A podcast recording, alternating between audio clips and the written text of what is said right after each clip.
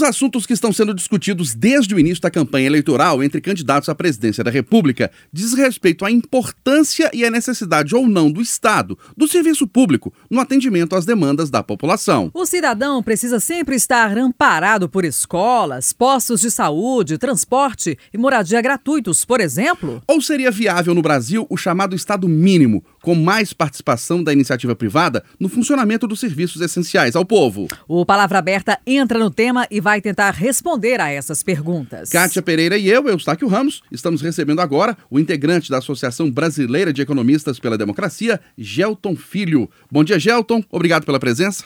Bom dia. E damos as boas-vindas também à doutora em Sociologia, professora de Relações Internacionais do IBMEC, Marise Chons. Bem-vinda ao Palavra Aberta, ótimo sábado. Obrigada pelo convite. Começando com o Gelton, afinal de contas, o poder público tem que estar muito presente na vida da população, na vida da sociedade, nos postos de saúde, nas escolas, no transporte público, na habitação ou não?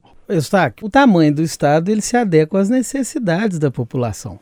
Então, nesse momento atual, eu vou precisar de algumas áreas que eu tenho uma atuação mais proeminente do Estado, mais significativa, mais importante. Isso não quer dizer que ele tem que fazer tudo, isso não quer dizer que eu não tenha que conversar e dialogar com a iniciativa privada e não tenha de construir soluções possíveis. O que a gente não pode é ir para um extremo ou para o outro. Nós temos que dialogar. E na construção desse diálogo, nós vamos achar o tamanho adequado para cada população. Então, tem pessoas que precisam mais de Estado. Então, as pessoas carentes, que não têm recursos financeiros, elas vão precisar de escolas, elas vão precisar de saúde, elas vão precisar do incentivo, até para que elas tenham uma melhor formação. Por outro lado, tem pessoas que financeiramente conseguem dar conta disso. Então, aí, eu utilizar o recurso público para ela vai ser um desequilíbrio. Então, eu tenho que achar o melhor modelo. Professor, agora, quando a gente está falando, por exemplo, da prestação de serviços que atendem a todos, indistintamente, de classe social, é, privatização de empresas, por exemplo, o senhor acredita que é um tema, sim, controverso ou depende do tipo de estatal? Qual é a avaliação do senhor? Olha, eu, eu tive um, um espelho na vida que é o professor Bresser Pereira, que eu até tenho um livro dele aqui, que é uma referência de reforma no Estado no Brasil ele tem um livro que ele discute as, atividades exclusivas e não exclusivas do Estado. Se for uma decisão do governo, daquele momento de política econômica, eu tenho uma presença maior na saúde. Então, por exemplo, os tratamentos de alto custo, o tratamento, por exemplo, do câncer. Você, independente da classe social, o governo entra para financiar isso, seja na, no privado ou seja no público. É de alto custo, é importante. Eu tenho que descobrir rápido para eu ter uma profilaxia adequada. Então é importante. Eu posso entender num dado momento que eu preciso incentivar a cultura. Então eu vou dar um start num processo, eu posso ser indutor de uma revolução tecnológica, por exemplo. Mas chega um momento que eu tenho que avaliar se eu preciso usar esse recurso nessa área ou se eu tenho outras. Então, o Estado ele tem que fazer escolhas públicas e ele não dá conta de tudo. Mas ele não está muito inchado com muito servidor e com muita burocracia, não, na visão do senhor? Pelo contrário, na verdade, a gente, nas áreas é, mais específicas, porque a gente aqui em Belo Horizonte, sob o ar-condicionado, sentado numa cadeira confortável, a gente tem uma realidade diferente, por exemplo, do norte de Minas. Isso serve para educação, isso serve para saúde, isso serve para qualquer outro lugar do Brasil. Faltam médicos, faltam enfermeiros, faltam profissionais de fisioterapia. Do outro lado, eu posso ter lugares do estado tão inchados e que a gente pode ter com a tecnologia uma melhor gestão. Não precisa daquela quantidade de gente naquela área, mas eu preciso mais na outra. Então eu tenho que enxergar essas realidades, estudar isso bem e adequar o tamanho a essa necessidade da população. Então, por exemplo, a hora que o bicho pega, se aparecer alguém lá em casa, eu não vou ligar para a segurança privada, não, eu ligo para o 190, porque eu sei que tem um profissional com a vida dedicada a defender minha vida e minha família. Da mesma maneira, o Corpo de Bombeiros. Se eu tenho um acidente, uma coisa, eu vou ligar para o SAMU. Eu quero ir para o João 23, porque lá os caras tratam os casos de acidente com mais frequência, então ele vai estar tá mais especializado para aquilo. Professora Marise Chons, o que que sustenta o argumento de quem defende o Estado mínimo? Esse termo Estado mínimo ele já foi bastante esvaziado no debate público e tem muitas controvérsias em torno desse termo. Então eu preciso explicar historicamente como é que o Estado mínimo surgiu como uma solução, uma agenda de política pública, principalmente de reforma do Estado. O Estado mínimo ele não, não se trata absolutamente por causa da palavra mínimo uh, um Estado que não é presente, um Estado que não é responsável, uh, um Estado que não, que não tenta produzir bens públicos. Na verdade, o Estado social, o welfare, que foi a, vamos dizer assim, um consenso, a solução institucional pós a guerra, ele passou por dificuldades econômicas nos anos 70, principalmente bastante inflação, problemas de relações internacionais com o choque do petróleo. O neoliberalismo, que é uma palavra também muito deturpada no debate, ele surgiu como uma tentativa de viabilização fiscal desse Estado social, com uma agenda dentro do campo democrático de tentativa de estabelecer um Estado social moderado. Por quê?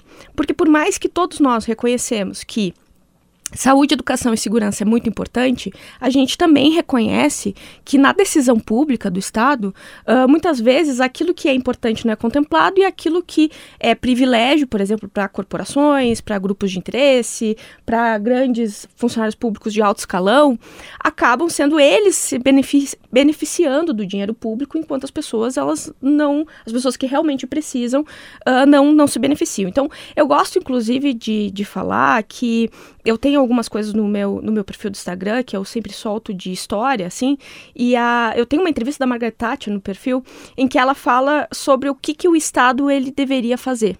E ela fala de coisas que provavelmente todos vocês vão concordar. O Estado tem que controlar as estradas. O Estado tem que dar educação porque os talentos não surgem de acordo com a renda. É, o Estado ele tem que, enfim, ela, ela dá uma série de questões que o Estado tem que fazer e ela ainda diz no final: se o Estado conseguir fazer tudo isso bem, bom, aí ela, ele pode pensar em outra coisa, mas ele não faz tudo isso bem.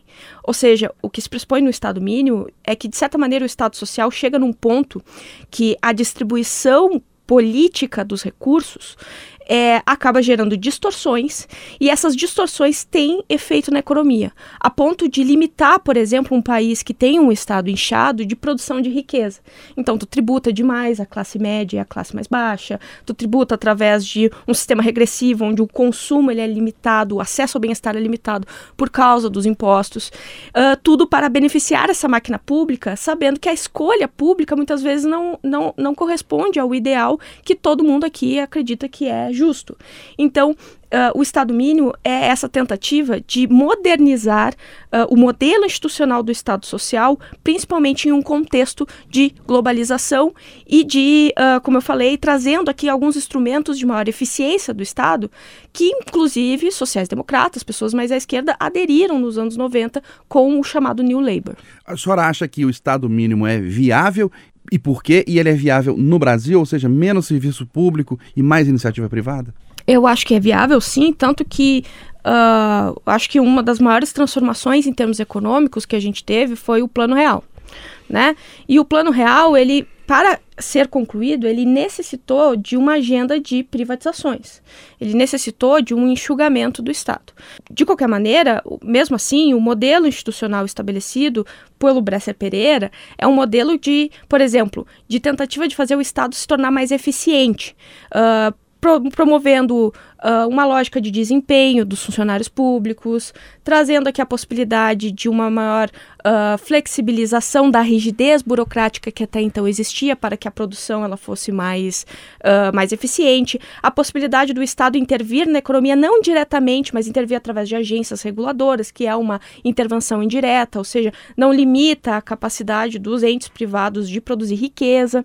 Então essas foram as transformações. Então como é que eu posso te dizer? É, o Estado mínimo, ele é, uma, ele é uma agenda de reforma do Estado. Professor Gelton, quando a gente fala de, né, aborda aí iniciativas, intenções, propostas de fazer parceria público-privada, por exemplo, na educação, e aí vem uma grande polêmica, como a gente viu num passado recente aí, das universidades. E muitas vezes os críticos de propostas desse tipo sempre apontam a Constituição. Então, qual que é o equilíbrio? Como promover essas mudanças, essas parcerias, já que a gente está falando da prestação de um serviço tão importante que é a educação, sem esbarrar na Constituição? Tem jeito? É, tem, tem, muito jeito. A gente, a gente inclusive faz isso, né? É, houve escolhas públicas. Então, por exemplo, Brasil tomou uma decisão de fazer investimento público na educação via é, as universidades particulares. Então, teve vultosos recursos para atingir um público que as universidades federais, naquele momento, não encontravam. Depois você teve a criação dos institutos federais, que segue um modelo muito, muito interessante, nos Estados Unidos também isso, você trabalha o desenvolvimento regional. Então eu acho que você tem que fazer escolhas e fazer investimentos. Então, por exemplo, você não faz inovação tecnológica é, sem um apoio financeiro do Estado. Você precisa, até porque os investimentos são vultosos demais. Vou dar um exemplo prático. O pré-sal brasileiro, a, a Shell tinha o direito de exploração. Ela fez o cálculo, não tinha viabilidade econômica para ela. Ela devolve a área, o Brasil recebe de novo, o Brasil faz investimento na universidade pública, você cria tecnologia para fazer perfuração, o Brasil consegue a tecnologia que ninguém no mundo tem, e aí depois, depois você escolheu fazer de novo o modelo de concessão. Pô, demos conta que então eu vou distribuir de novo. O que a gente tem que achar, na verdade, nesse modelo todo, é o custo efetivo das coisas. Então, quanto custa eu fazer pelo Estado, quanto custa eu fazer pela iniciativa privada? Com quem vai ser mais efetiva a entrega do serviço para a população? É, inovações, por exemplo, como a vacina, né, que veio salvar grande parte da população brasileira foram feitas no laboratório público. Eu tenho uma escola de governo aqui, que é a Fundação João Pinheiro, que produz dados com uma eficiência que poucas instituições conseguem entregar dessa forma eu tenho que botar todo mundo junto. É, professor, agora vamos falar de um exemplo muito comum aí, no passado recente também, quando se falou em cobrança de mensalidade na UFMG, na Universidade Federal, por exemplo. Isso é realmente possível? Considerando o papel do Estado. E aí muita gente vai falar assim: não, mas a Universidade Federal é pública, não pode cobrar, estão querendo privatizar a Universidade Federal. E aí? É uma, é uma escolha pública e, e que tem que ser debatida pela população. Eu, é, particularmente, não acho adequado é, que você tenha limitações aqui, eu tenho exclusão. Então, eu acho que a gente tem que achar modelos. No caso da universidade pública, eu defendo que tenha as duas, que eu tenha a privada e que eu tenha a pública. E que não tenha concorrência entre elas, porque elas atingem públicos distintos. E eu preciso atingir a sociedade como um todo. Da mesma maneira, eu não posso perder a excelência. Então, eu preciso de ter condição de entrada para as pessoas na universidade e eu preciso que durante o período de formação eu equalize os problemas, porque ninguém chega com a mesma formação na universidade. Então você vai ter o ciclo de equalização e você vai ter o desenvolvimento a partir dela. Professora Marisa Chons, quando se fala em Estado mínimo, muita gente pensa o seguinte: ah, vai privatizar tudo, vai privatizar a escola pública, vai privatizar uhum. o posto de saúde, eu vou fazer uma consulta, vou ter que pagar, vou, vou para a escola pública, vou ter que pagar a mensalidade, como a Cátia falou no caso da universidade, eu vou numa repartição para pedir para cortar uma árvore na minha rua, eu vou ter que pagar. É isso? É privatizar tudo ou não? Não, mas olha só, quando existe o serviço público, isso é uma coisa que a gente precisa ter noção. Nós pagamos pelo serviço público. Às vezes parece que a gente não paga, mas a gente paga. E a gente paga muito caro, inclusive, sobre isso. Por exemplo, a gente pode concordar que o Estado ele tem que dar educação para aquele que não pode pagar sua educação. A questão que há uma discordância é o modelo de política pública para conceder essa educação. Então, o que acontece muitas vezes é uma resistência, um certo medo de uh, da, da, do, do, da dimensão do serviço público ele seja atingido pela iniciativa privada. Mas, na verdade, não existe essa dicotomia. Então, um bom exemplo é, por exemplo, o ProUni, o FIES, que foram formas de viabilizar a educação de uma maneira muito mais barata, muito mais eficiente, uh, para a população sem que tivesse que abrir mais universidades públicas, porque isso é um custo muito alto.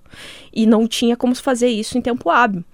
É lógico que a gente tem outras contradições diante disso. Os incentivos, é, principalmente para grandes grupos universitários, às vezes, uh, levou a uma certa situação de mercado que era um pouco artificial, a ponto de quando esses recursos eles se tornaram escassos e eles deixaram de, uh, de sustentar, digamos, algumas universidades privadas, as que não eram viáveis elas quebraram. Então, outra equalização que a gente precisa fazer também é, por exemplo, é, a gente tem vários problemas na educação pública é, e vários problemas principalmente na educação básica mas temos a, o sustento, de certa maneira, os impostos das pessoas sustentam, às vezes, pessoas que têm dinheiro para pagar a faculdade e estão na universidade pública. Então, é, são essas as discussões e que é realmente muito difícil a gente decidir, porque uh, não se trata de nenhuma. Eu, pelo menos, não sou a favor de nenhuma mudança radical. Uh, acho que é necessário a gente ter respeito ao dinheiro público e, e a gente entender que aquilo que é público ele é do pagador dos impostos. Então ele não pode, a gente não pode, por exemplo, achar que o dinheiro público ele é um, um recurso infinito. Ele não é.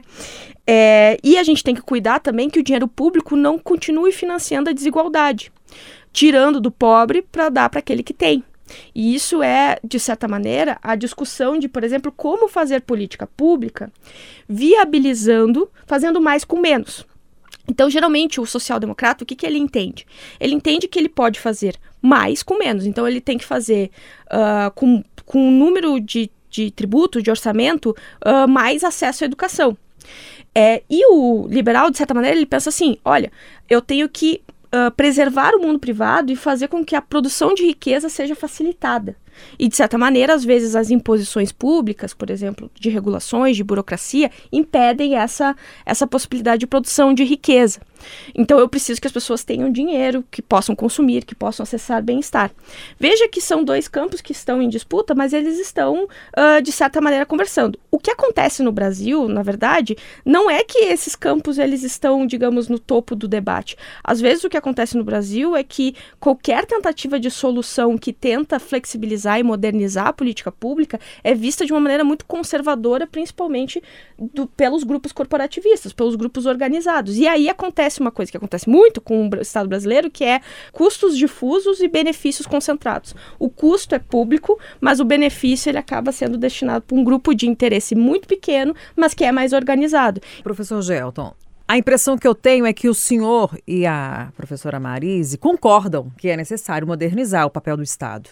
E essa proposta que é apresentada pelo que a gente entende, né, professora? Popularmente a gente chama de Estado mínimo, não, não é mais, digamos, razoável para poder, inclusive, solucionar esse problema que ela apresentou aqui para a gente, de que quem não pode pagar acaba não tendo aquele acesso àquele serviço, porque outras pessoas que têm mais recursos já já usufruem do serviço?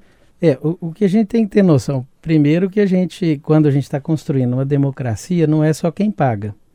É, mesmo que a gente tenha consumo indireto, por exemplo, a classe trabalhadora, o mais pobre, ele paga de imposto, como a professora bem ressaltou, muito mais proporcionalmente do que quem tem mais renda. Mas eu também tenho que oferecer para quem não tem renda nenhuma. Então eu não, eu não posso deixar a pessoa que não teve acesso, que não teve é, uma oportunidade, morrer de fome ou, ou sem é, acesso à saúde, enfim. Desculpa de interromper. E não, só para deixar que isso é um consenso, né? O, o modelo de Estado mínimo, a questão é priorizar esses elementos de assistência social, saúde, educação e segurança.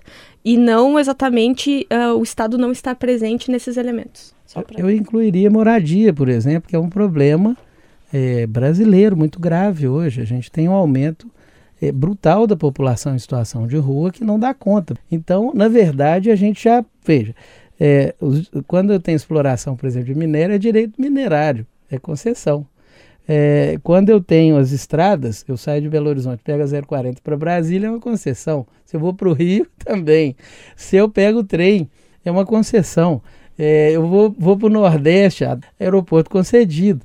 Então, eu acho que assim, o que a gente tem que discutir, e como o Bresser muito bem fazia, é essa questão do tamanho das coisas. Eu tenho que achar modelos que sejam eficientes e, mais do que isso, que eles entreguem.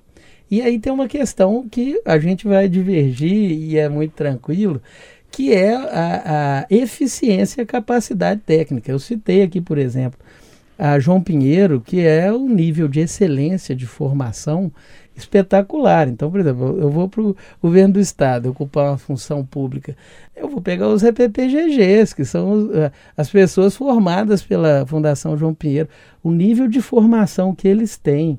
É, e a capacidade técnica de entrega é melhor do que qualquer pessoa que eu vou trazer da iniciativa privada. Ele foi formado para isso. Não, não, pelo contrário. O que eu tenho no serviço público, é, nós reduzimos tanto o Estado no Brasil, porque a gente, a gente fala muito isso, o Estado é grande, o Estado é inchado. A questão que eu falo é o seguinte, onde, de que maneira, qual que é a forma de inovação? Né? Eu acho que é isso. A discussão é, é eu tenho profissionais, tanto na prefeitura quanto no governo do Estado, com um nível de excelência das mesma forma que eu tenho na iniciativa privada. Só que eles têm maneiras diferentes de enxergar as coisas, então tem que botar os dois para conversar. Ô, professora Marisa Chon, só para a gente finalizar, por que, que tem algum serviço público que é totalmente gratuito, por exemplo, uma escola pública, uma escola municipal, uma escola estadual, um posto de saúde que você não paga nada, mas, por exemplo, o ônibus você paga, algumas taxas no Detran você paga, algumas taxas na prefeitura você paga, no governo federal também. Por que, que existe essa distorção, vamos dizer assim? Uhum.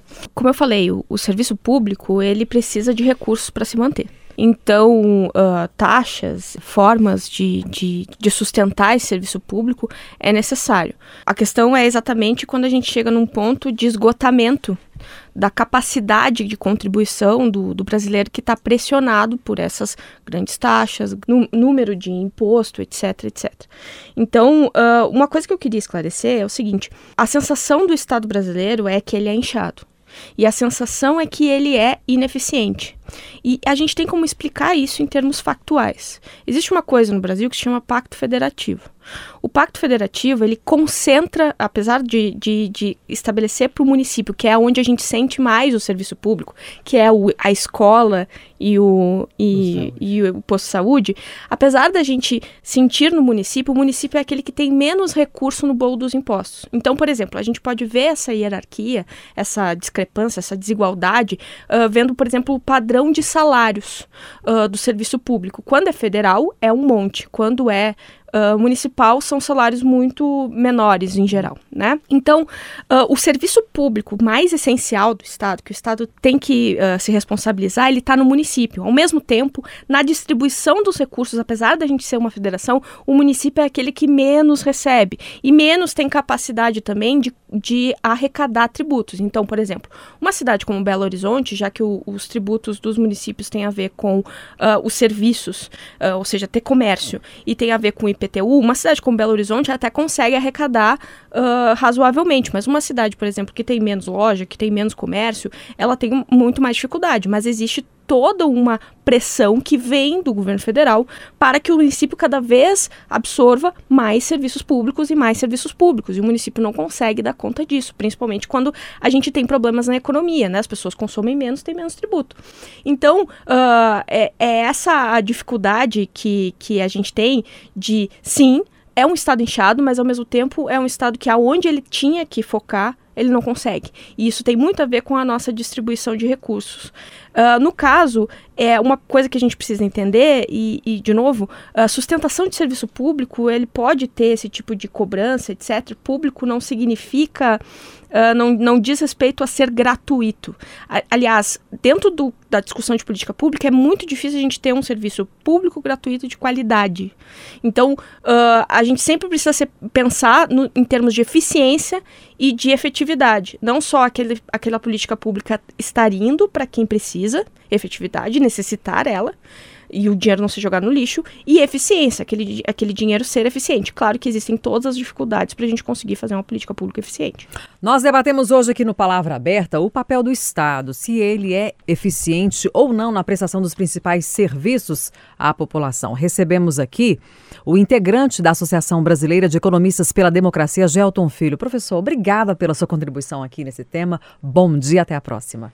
Eu que agradeço o nível altíssimo do debate e a gente está à disposição para participar sempre que for convidado. Recebemos também a doutora em Sociologia, professora de Relações Internacionais do IBMEC, Marise Chons. Professora Marise, obrigado pela sua presença, um ótimo dia. Obrigada, muito obrigada pelo convite. E lembrando para você, ouvinte internauta da Itatiaia, que o Palavra Aberta está disponível nas plataformas digitais da Itatiaia, nas plataformas de áudio, e você, se perdeu algum trecho ou quiser ouvir novamente, pode acompanhar, principalmente pelo Spotify.